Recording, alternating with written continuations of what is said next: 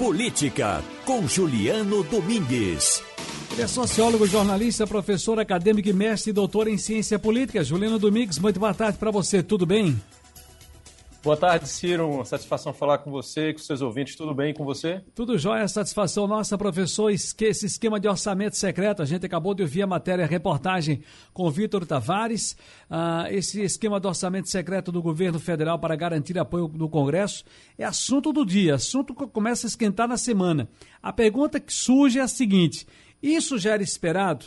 É do jogo político? ou simplesmente escancaram um governo fraco que precisa comprar apoio dos parlamentares. Só a, a, a, adiantando que um colega nosso, ele é literalmente é um, é um, é um bolsonarista, inclusive é uma pessoa conhecida nossa, ele, ele, ele é ligado ao pessoal do, do, do grupo de Bolsonaro, então mandou uma mensagem aqui para mim.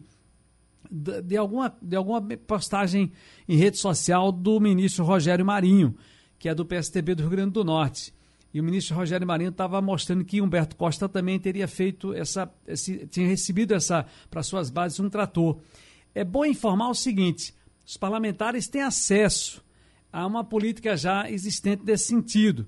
O que estava observando-se agora é que, além do que já vinha sendo, e era a política natural dentro do, do, do, do sistema parlamentar, presidencialista, esse entendimento da própria Codevasf, é que a coisa extrapolou e criaram, e criaram aí para atender a essa coisa do central, algum, ao do central, alguns senadores e deputados, um, um, orçamento paralelo. É mais ou menos isso, meu caro professor Juliano?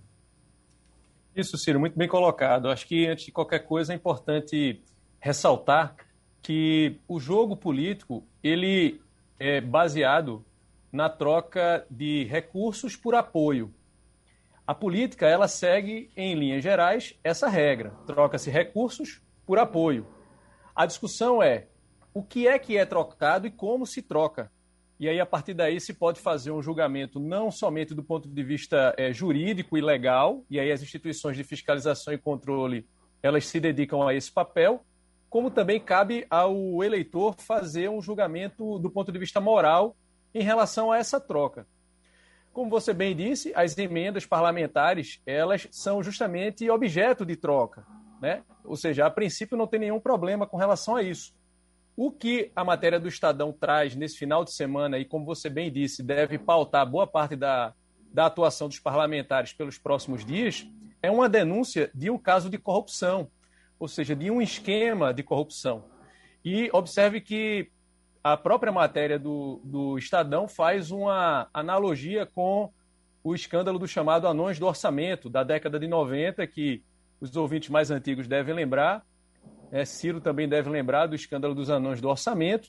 E também faz uma associação, uma analogia com o escândalo do Mensalão, em que houve troca, né, foi constatada a troca de apoio parlamentar por recursos, mas de maneira ilegal. Então, o que a matéria do Estadão traz, inclusive é, atribui um nome, e aí, Ciro, isso é importante do ponto de vista político, simbólico, né?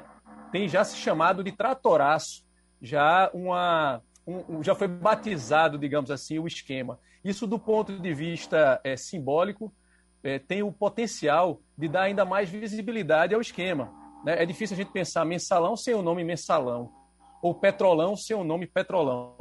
Então, do ponto de vista também é, simbólico, o governo se encontra é, numa situação delicada, porque vai precisar é, esclarecer. Né? É, a própria matéria do Estadão hoje traz informações que as instituições de fiscalização e controle, como TCU, o Ministério Público, já foram provocadas por parlamentares, parlamentares da oposição e o governo aí vai se ver obrigado a prestar esclarecimentos, Ciro. Olha, inclusive, é só para a gente partir para outro tema, antes de partir para outro tema, professor, me permita, eu estou lendo, estou terminando de ler o livro A Organização, a Odebrecht e o esquema de corrupção que chocou o mundo da jornalista Malu Gaspar. Olha, é de dar um nó aqui dentro de você, sabe? Os esquemas, as pessoas envolvidas.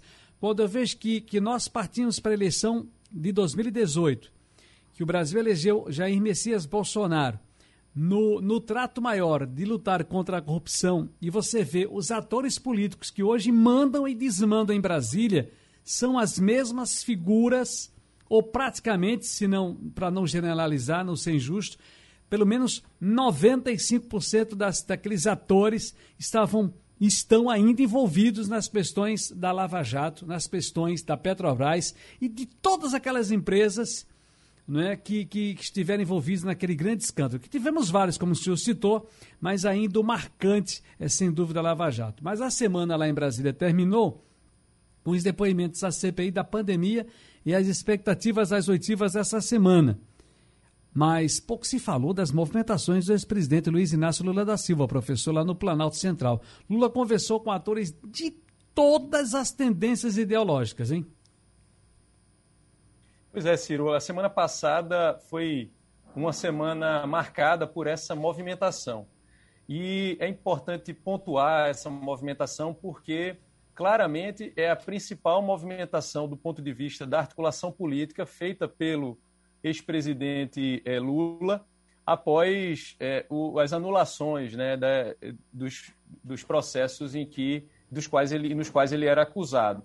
Então, a gente observou ao longo da semana passada, pelo menos foi isso que foi né, divulgado pela imprensa, e aí é importante, Ciro, a gente ressaltar aquilo a que a gente tem acesso através da imprensa e aqueles encontros que né, nós sequer tomamos conhecimento de que aconteceram. Mas o que a gente viu através da imprensa foi uma intensa agenda de encontros com é, é, lideranças políticas né, de diferentes campos e com o presidente, o ex-presidente Lula empenhado em se colocar como o líder capaz de vencer a eleição, o líder de uma frente ampla anti-Bolsonaro.